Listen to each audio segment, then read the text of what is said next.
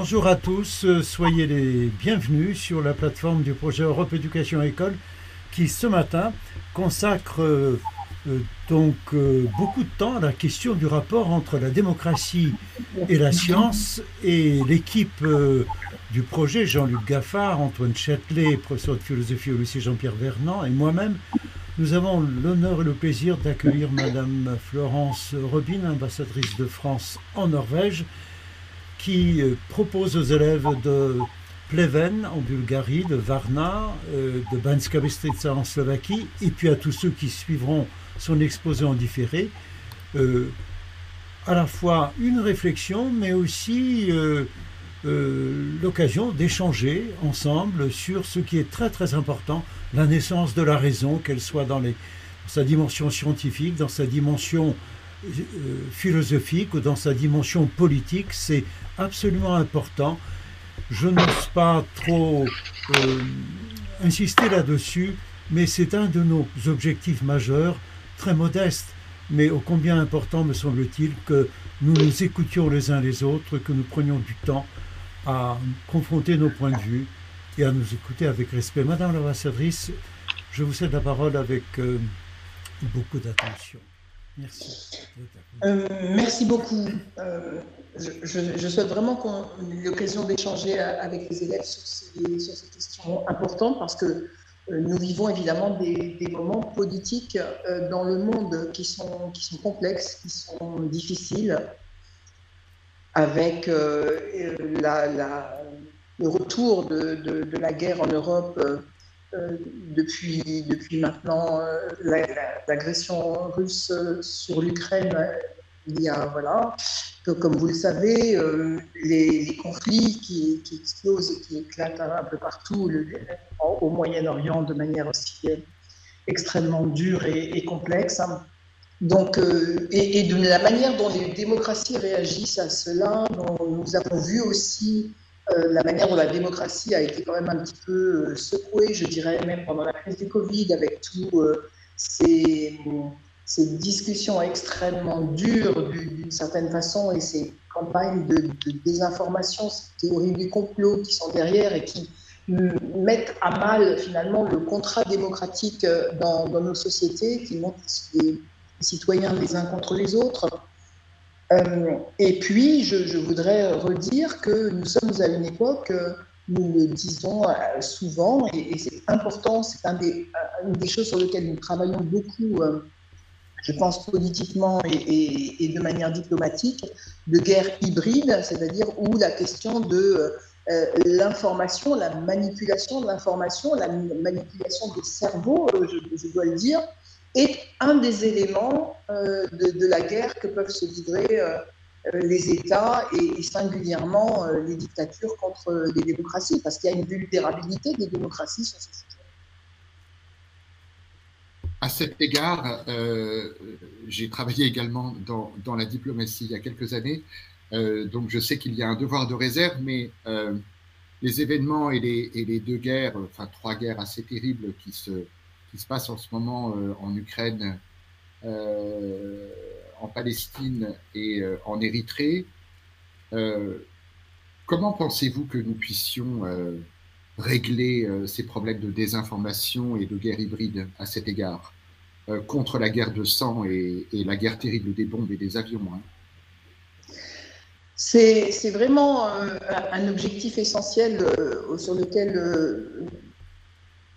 tout le monde travaille. Je dirais par exemple que l'OTAN a bien pris euh, la mesure de, ces choses-là et évidemment euh, la guerre euh, tactique, la guerre conventionnelle est revenue sur le terrain. On l'a vu en Ukraine, on l'avait peut-être un peu oublié, mais personne ne néglige aussi cette guerre informationnelle, comme je disais, et, n'oublions pas aussi les cyberattaques et, et, tout ce qui, et tout ce qui va avec. Donc, c'est un, panel de solutions qui, s'offre à nous, et je dirais presque que la chose la plus compliquée, c'est justement euh, de lutter contre cette désinformation et ces manipulations, parce que là, ça attaque directement euh, les cerveaux, et il n'y a pas de, contre-missile facile, finalement, et de, voyez, de défense aérienne qui puisse directement attaquer ces, ces éléments-là. Et donc, il faut se vacciner d'une certaine façon. Il n'y a guère que le, vaccin qui est le fait d'être préparé euh, en amont euh, à, cette déstabilisation et, d'avoir finalement une colonne vertébrale euh, suffisamment forte dans nos sociétés pour être capable justement de ne pas céder à la première manipulation venue, de ne pas considérer que c'est parole contre parole, d'être capable justement d'avoir une stratégie qui nous permet un temps soit peu de savoir à qui se fier, de suivant quelle méthode et à quoi se fier. Je reviens à la question initiale qui est comment est-ce que chacun d'entre nous peut savoir à qui il doit faire confiance et comment administrer finalement ce, ce qu'il pense? C'est une des choses sur lesquelles nous devons tous nous former. Et principalement, c'est le rôle fondamental de l'éducation, euh, peut-être le plus important, euh, apprendre à comprendre comment nous fonctionnons, comment notre, cerveau fonctionne, euh, à, se méfier de, nous-mêmes et à s'éduquer pour résister à tout cela. C'est d'autant plus difficile, je dis, que ces attaques sont multiples, qu'elles viennent de toutes parts, que euh, la, profusion de l'information qui est à notre disposition, qui pourrait être un élément démocratique, est aussi un élément de faiblesse. Euh, voilà, donc c'est euh, certainement le point essentiel sur lequel les démocraties travaillent ensemble, mais, mais nous avons, voilà, c'est un élément délicat, pour sûr. Merci, madame. Et c'est peut-être à la jeunesse de réagir et de répondre à vos voeux les plus chers. Oui, pour savoir si, si vous partagez euh, mon inquiétude sur ce plan-là, si vous vous rendez compte qu'il y a une difficulté autour de, ces sujets et comment vous-même euh, vous abordez cette question. C'est une chose qui m'intéresse beaucoup. Peut-être pourrions-nous nous tourner vers euh, Banska Bistrica, puisque nous n'avons pas eu le temps de prendre vos questions dans la première partie du programme. Souhaitez-vous vous exprimer éventuellement poser une question à Madame l'ambassadrice. Madame Anna Bellanova, merci d'être avec nous. Activez votre micro. Je vous cède la parole, je vous écoute. Voilà, D'abord, on veut bien s'excuser parce que pour la fin de, la conférence, en fait, notre connexion a été interrompue. Donc, si les questions que nous allons poser vont être répétitives, on s'excuse d'avance parce qu'on ne les a pas entendues du tout. Alors, je laisse la parole euh, à nos lycéens.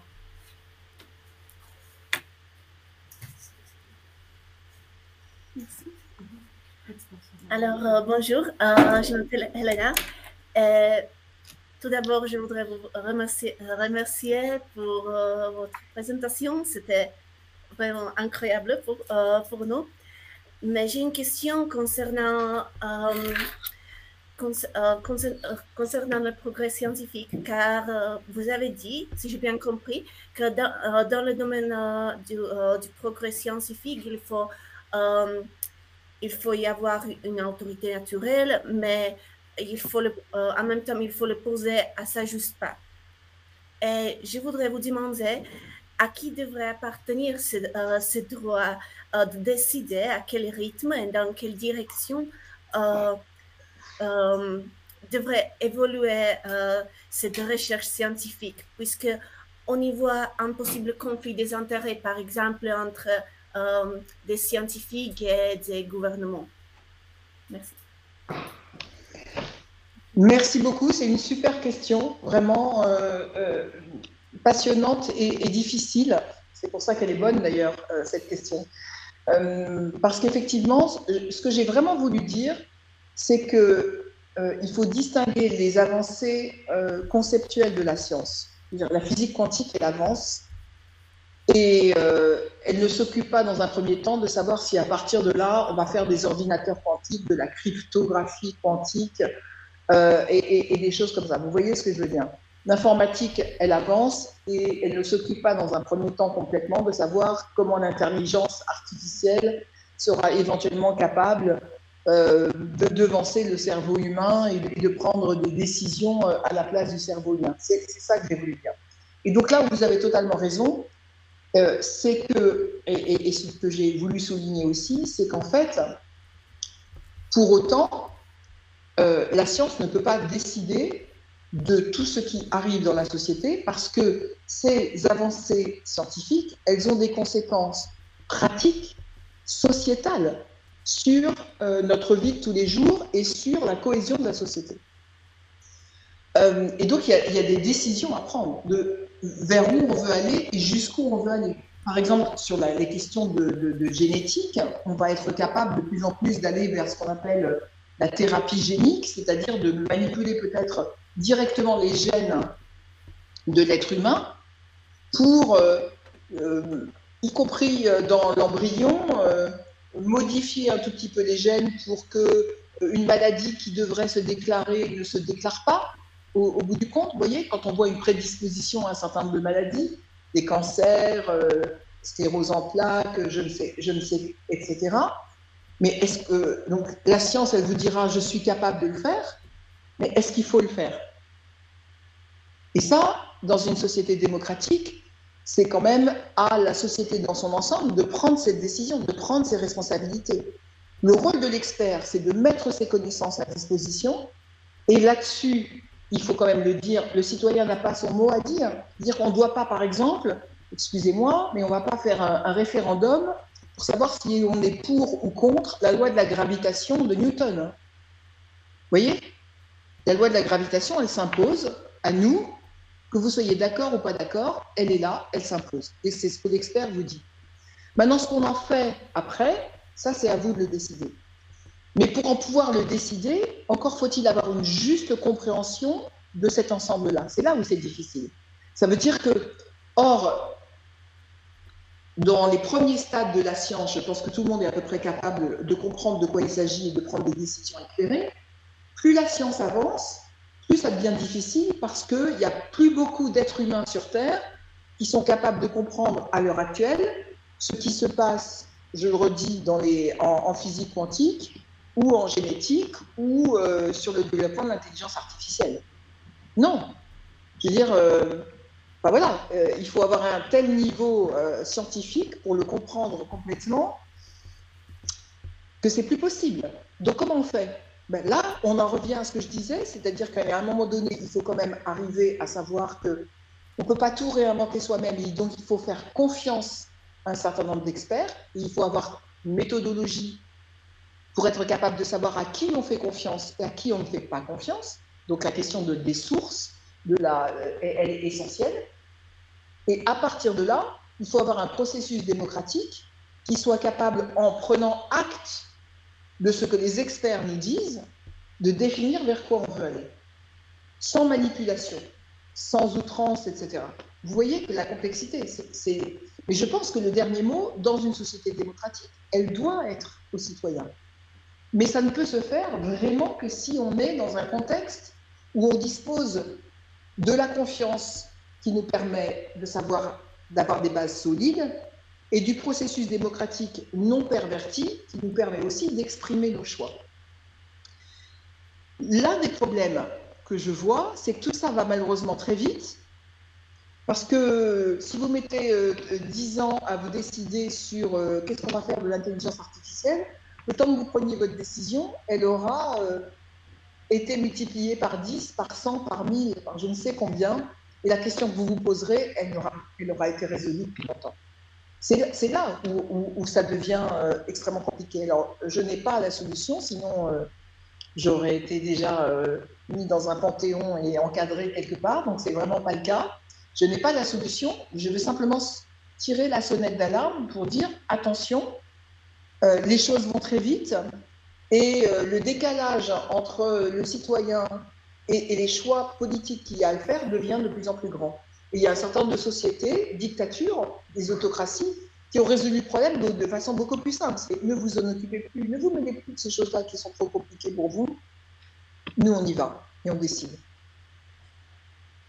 Merci beaucoup, madame. Est-ce que, Elena, vous avez peut-être encore une remarque à faire, si vous voulez? Quelle est votre opinion à vous oui. sur le sujet? Comment vous voyez les choses, vous, et comment vous voyez votre, euh, votre rôle, votre participation? Comment, comment vous, vous, vous, projetez dans ce monde dans lequel vous allez vivre beaucoup plus longtemps que, que moi encore? Alors, je dois dire que je, je partage votre opinion, mais en même temps, je suis hmm, je suis pas encore assez orientée dans, dans une problématique, alors je ne sais pas si mon opinion serait si valide, mais en même temps, je crois, alors, je ne suis pas sûre si la décision finale euh, devrait être à prendre par les citoyens, euh, citoyens ordinaires, car nous sommes, tous les êtres euh, humains qui sont les réactions desquelles sont basées sur les émotions. alors, si vous, si vous, par exemple, observez le comportement de masse, vous pouvez remarquer qu'il y a certaines certains patterns, certains systèmes, certains mécanismes qui fonctionnent toujours. Et alors, euh, j'ai un peu peur que, euh, que les décisions si importantes euh, pourraient, par, par exemple, être, hmm, maltraitées, non, pas manipulées, mais vraiment, qu'on puisse prendre une mauvaise décision. Et alors, oui. Hum, je... comprends parfaitement ce que vous dites et ça pose la question fondamentale, justement, je le redis, de, de la démocratie. Après, euh, la démocratie telle que nous, nous la concevons, c'est quand même aussi une démocratie euh, représentative, c'est-à-dire qu'on délègue une partie de notre pouvoir à euh, divers échelons, en fait. On passe pas, on n'est pas tout le temps en train de faire des référendums sur tout et n'importe quoi en fait. C'est aussi justement cette gestion de, la confiance, le fait qu'on ait certains, on élise certains représentants dont on estime qu'ils sont plus qualifiés que la masse de la population pour avoir les informations en temps réel et prendre les bonnes décisions, sachant qu'ils doivent rendre compte au peuple de ces décisions-là. Donc ce mécanisme-là, il peut être à divers niveaux. Mais au bout du compte, le fait de devoir rendre compte euh, au peuple de ces décisions, est quand même un des éléments fondamentaux de, la démocratie. Et ça veut dire qu'on doit être capable de justifier et d'expliquer la démarche qui nous a conduit à prendre ces décisions. Et c'est ça qui est intéressant. C'est ça qui est intéressant dans le mécanisme, je, je crois. Oui, euh, bien sûr, mais en même temps, euh, juste euh, une petite remarque. vous avez les gens qui nous donnent ces informations. Alors, ces gens sont des acteurs qui, qui ont leurs propres intérêts. Alors, vous avez euh, ce facteur que, par exemple, euh, un scientifique peut, bah, je ne sais pas, juste continuer dans, euh, dans sa recherche, mais on a la question, est-ce que vraiment cette recherche pouvait apporter quelque chose, quelque, quelque chose de bon à, à l'humanité Alors, hum, tout le système est je ne sais pas comment l'approcher à cette problématique car tout le système euh, peut être très facilement manipulé. Vous, savez que ce sont des questions euh, existentielles que, que les scientifiques se posent depuis, depuis l'origine. Et, par exemple, la, question de la physique atomique, je pense, en, donne un, bon exemple. Quand on a commencé à travailler sur euh, voilà, l'atome, le fonctionnement de la matière, euh, les premiers travaux euh, d'Einstein, d'une certaine façon, euh, de, ce point de vue-là. Vous savez voilà, et, la manière dont les choses peuvent évoluer, ça peut aussi bien évoluer vers les, travaux qui ont donné l'énergie nucléaire relativement propre, sécure, je dois le dire, et, qui permet d'envisager l'avenir de façon, à mon avis, assez tranquille. Et puis, euh, évidemment, euh, les, bombes atomiques et, ce qu'on a connu la Deuxième Guerre mondiale, c'est ce sur quoi, euh, à une époque, Einstein lui-même avait tiré la, sonnette d'alarme. La science, elle ne peut pas avancer en se préoccupant. Moi, c'est mon opinion C'est mon opinion. Hein, ce que je vous dis là, c'est pas une vérité. La, la, science, elle ne peut pas avancer en se préoccupant de toutes les applications possibles et imaginables de ce qu'elle est en train de trouver. Il faut qu'il y ait une certaine liberté du chercheur qui lui permettent d'explorer et de comprendre le monde. Euh, parce que je ne crois pas qu'en tant que tel, il y ait de bonnes ou de mauvaises euh, connaissances. Il y a la connaissance, le désir de connaissance euh, qui est fondamental dans l'être humain. Et ensuite, il y a ce qu'on en fait. Et, là-dessus, il faut qu'il y ait un regard effectivement citoyen et, intelligent sur les, applications possibles et morales mais la science en elle-même, elle ne peut pas être morale. moi, je, ne crois pas. Et par contre, qu'il y ait un regard moral sur ce qu'on en fait, sur les applications qu'on développe, ça me semble absolument, absolument euh, essentiel. Donc voilà, c'est un chemin qui est un peu compliqué et, un, peu, euh, un peu étroit, et où là encore, euh, le contrôle démocratique devient absolument essentiel. Mais ce que les scientifiques demandent, c'est qu'on les laisse justement chercher un peu librement, sans avoir un contrôle politique dessus, et par contre, qu'on garde ceci à, un niveau euh, qui doit être le sien, euh, et, de ne pas décider de la manière dont on, peut l'utiliser par la suite, ce qui est, pas simple. Vous l'avez dit vous-même très bien. Merci euh, à Elena en particulier pour sa contribution. Est-ce que je peux donner la parole de nouveau aux élèves du lycée de Varna, si ma mémoire est bonne, lycée 4, Joliot-Curie les élèves de Madame Radka, euh, s'il vous plaît, Zdravkova. Voulez-vous prendre la parole?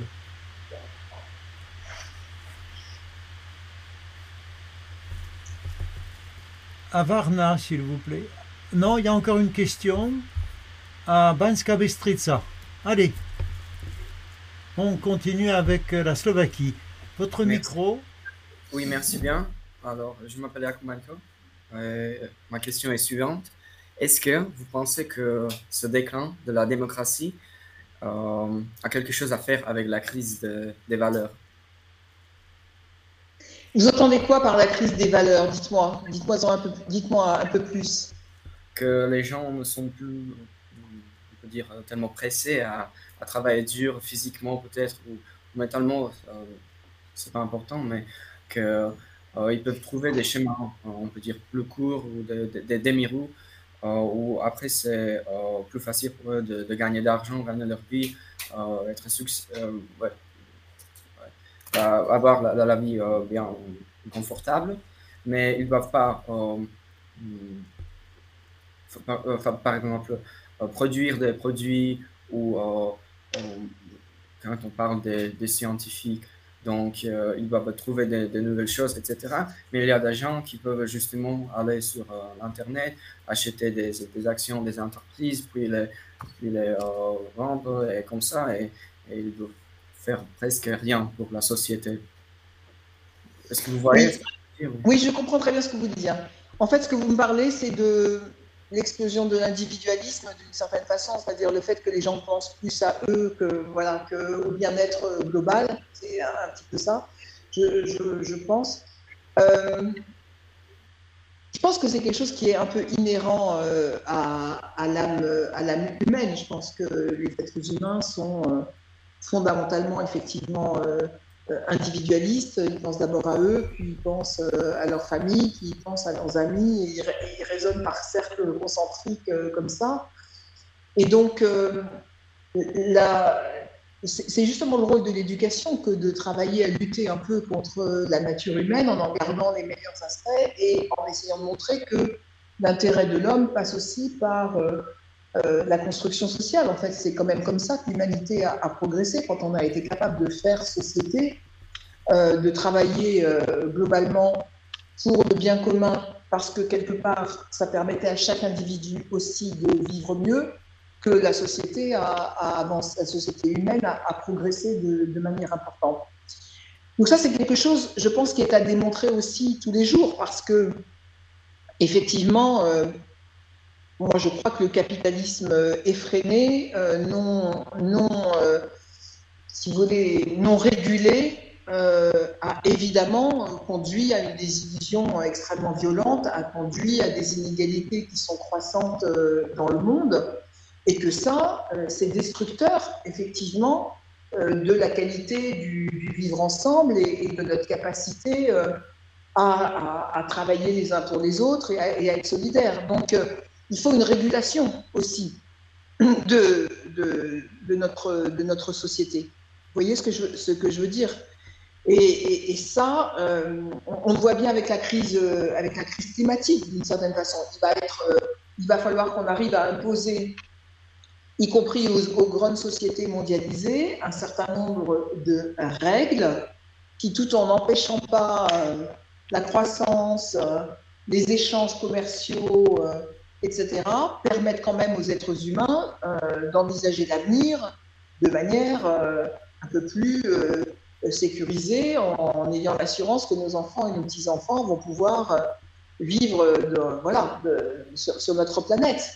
Donc, ces questions-là de, régulation et de force du collectif pour, euh, rappeler quand même que ces éléments essentiels, oui, je crois que euh, ça fait partie du défi que nous avons à, relever.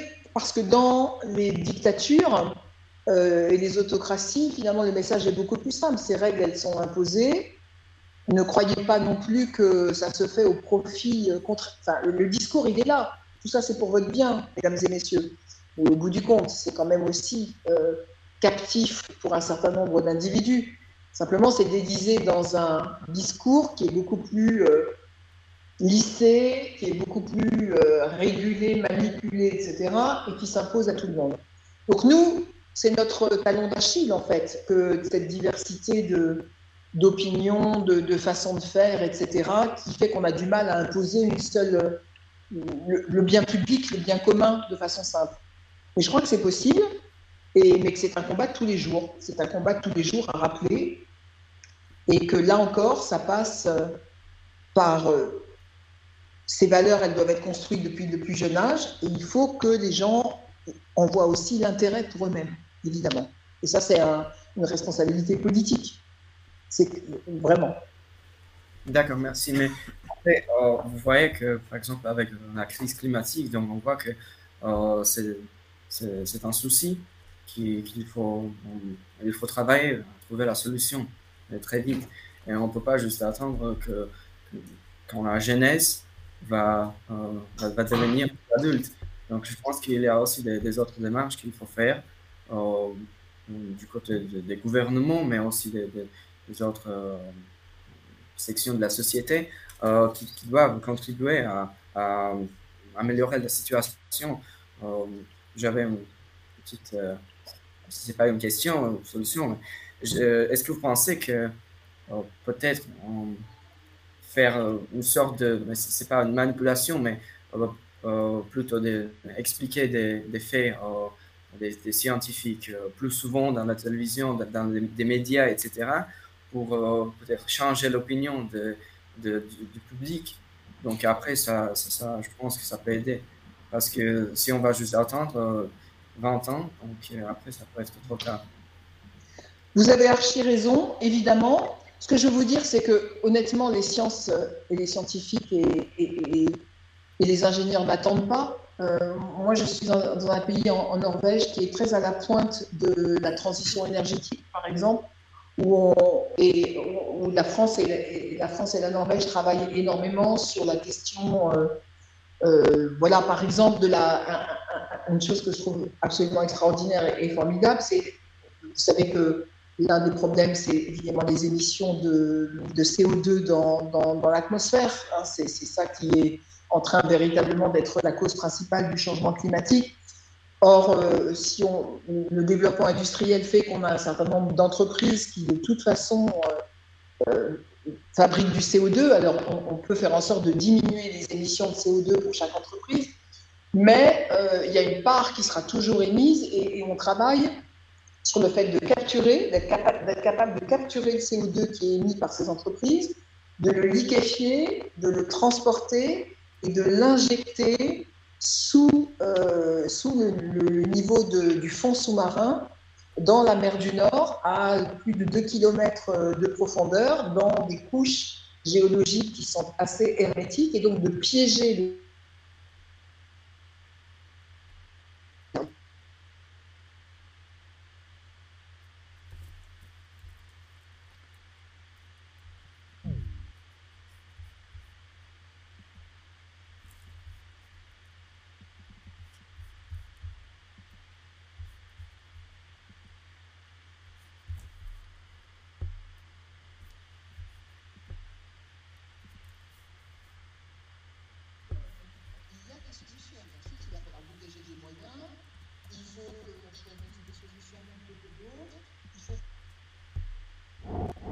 Je veux dire, ça nous permettra dans 10 ans, dans 20 ans de vivre beaucoup mieux. Et là, c'est du choix politique. Et ce choix politique, les politiques ne le feront que s'ils arrivent à convaincre les opinions publiques. Et ça rejoint ce que vous dites. Ça veut dire qu'il faut éduquer la population, il faut mettre à sa disposition les connaissances, et il faut aussi que la population soit suffisamment éduquée pour être capable de dire, OK, là, il y a des paroles d'experts qui sont avec des articles scientifiques, des choses qui ont été étayées, etc. Donc ça, je peux y faire confiance. Et à partir de là, on peut prendre des décisions, on peut avoir confiance, on sait que les choses vont avancer. C'est toute cette construction mentale là qu'il faut faire. Et oui, ça passe par plus de science, mais pas que de la science. C'est ce que j'ai voulu un peu dire dans mon exposé. C'est pas seulement en faisant des cours, pourtant je suis physicienne de, formation, hein, donc j'adore la physique, mais c'est pas seulement en faisant des cours de physique qu'on va y arriver. C'est euh, en faisant aussi euh, de la philosophie, c'est aussi euh, en, en, réfléchissant, c'est en apprenant à penser et à maîtriser d'une certaine façon ses émotions pour être capable d'avoir une vision lucide de la manière dont notre cerveau fonctionne et dont la société fonctionne. C'est ça qui est, que je trouve essentiel. D'accord, merci bien.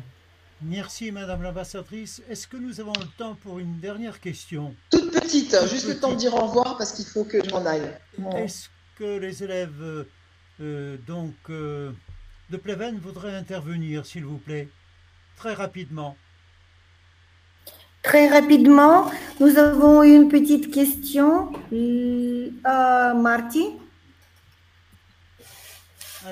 en ce qui concerne, il va intervenir, il va poser la question, il va dire son opinion sur l'intelligence artificielle. Ah, super, j'aurais adoré qu'on ait du temps pour parler de ça, c'est un des sujets euh, de. Je vous écoute. Euh, je suis pour l'intelligence artificielle parce que de nos jours, être euh, humain et machine génère des données plus vite qu'une n'est humainement possible de, la, de les absorber et de les interpréter pour prendre des, décisions complexes. Et mon question pour euh, tous, euh, est-ce que vous pensez que l'intelligence artificielle peut avoir un gouvernement Peut avoir un, gouvernement. Un gouvernement. Un gouvernement, ça veut dire. Qu'est-ce que vous voulez dire par là? Ça veut dire qu'il y ait euh, un gouvernement qui soit entièrement dirigé par l'intelligence, que ce soit l'intelligence artificielle qui gouverne. oui, oui, c'est ça. Ouh, ouh, ouh, au secours. Euh, je pense que tout est possible. L'humanité est tellement folle que tout est possible. Euh, je ne suis pas sûre que ce soit souhaitable. Mais par contre, que l'intelligence artificielle ait de plus en plus de poids dans notre société et y compris prennent un certain nombre de décisions à notre place, parce que volontairement, et c'est peut-être ça qui est le plus passionnant, intéressant et dangereux, parce que volontairement, nous aurons décidé de déléguer à l'intelligence artificielle un certain nombre de responsabilités et de notre liberté, oui, je pense que ça peut arriver. Je pense que même chaque individu est en train d'aller un petit peu vers ça. Euh, les intelligences artificielles deviennent de plus en plus fortes, vous le savez, et euh, réfléchissent plus vite et, mieux que nous pour un certain nombre de, sujets, et qu'on va finir par se convaincre que, finalement, euh, elle, voilà, elle, va mieux parler que nous, elle va répondre, et elle va mieux penser que nous sur un certain nombre de domaines. Et tout, c'est d'arriver à, à à garder ça dans des, dans des domaines où je pense qu'elle travaillera mieux que nous. Regardez les progrès incroyables qu'est en train de faire la médecine grâce à l'intelligence artificielle, le diagnostic, par exemple, sur les cancers, sur un certain nombre de maladies, mille fois mieux que ce qu'un médecin peut faire. Mais est-ce qu'à un moment donné, on lui déléguera l'intégralité de cette liberté, de cette responsabilité, ou est-ce que l'humain gardera une part du contrôle? Je pense que toute la question est là et que je n'ai pas la réponse parce que je ne suis pas assez spécialiste de ça, mais que c'est certainement l'un des points sur lesquels on devrait tous ensemble réfléchir et se prémunir. Et j'espère que vous aurez l'occasion d'en discuter, je serai ravie euh, d'y assister. Merci infiniment, Madame l'ambassadrice. Et je suis ravie de saluer Pleven et de, et de saluer euh, évidemment euh, tous les élèves avec qui j'ai eu le bonheur de discuter. Voilà. Et la Slovaquie en particulier que je ne connais pas. C'était un plaisir de vous avoir entendu. Merci. Est-ce que hors antenne, je pourrais vous dire un petit mot, Madame la Avec... Merci. Nous arrivons donc au terme de ce programme. Merci à notre invitée, Madame Florence Robin, ambassadrice de France en Norvège, à tous les élèves de Varna, de Banska Bystrica, de Pleven, et, bien évidemment toute notre équipe, euh, Jean-Luc Gaffard, Antoine Châtelet. Merci au lycée Jean-Pierre Vernon à Sèvres de nous avoir de nouveau reçus ce matin pour ce programme disponible très rapidement en vidéo et en podcast.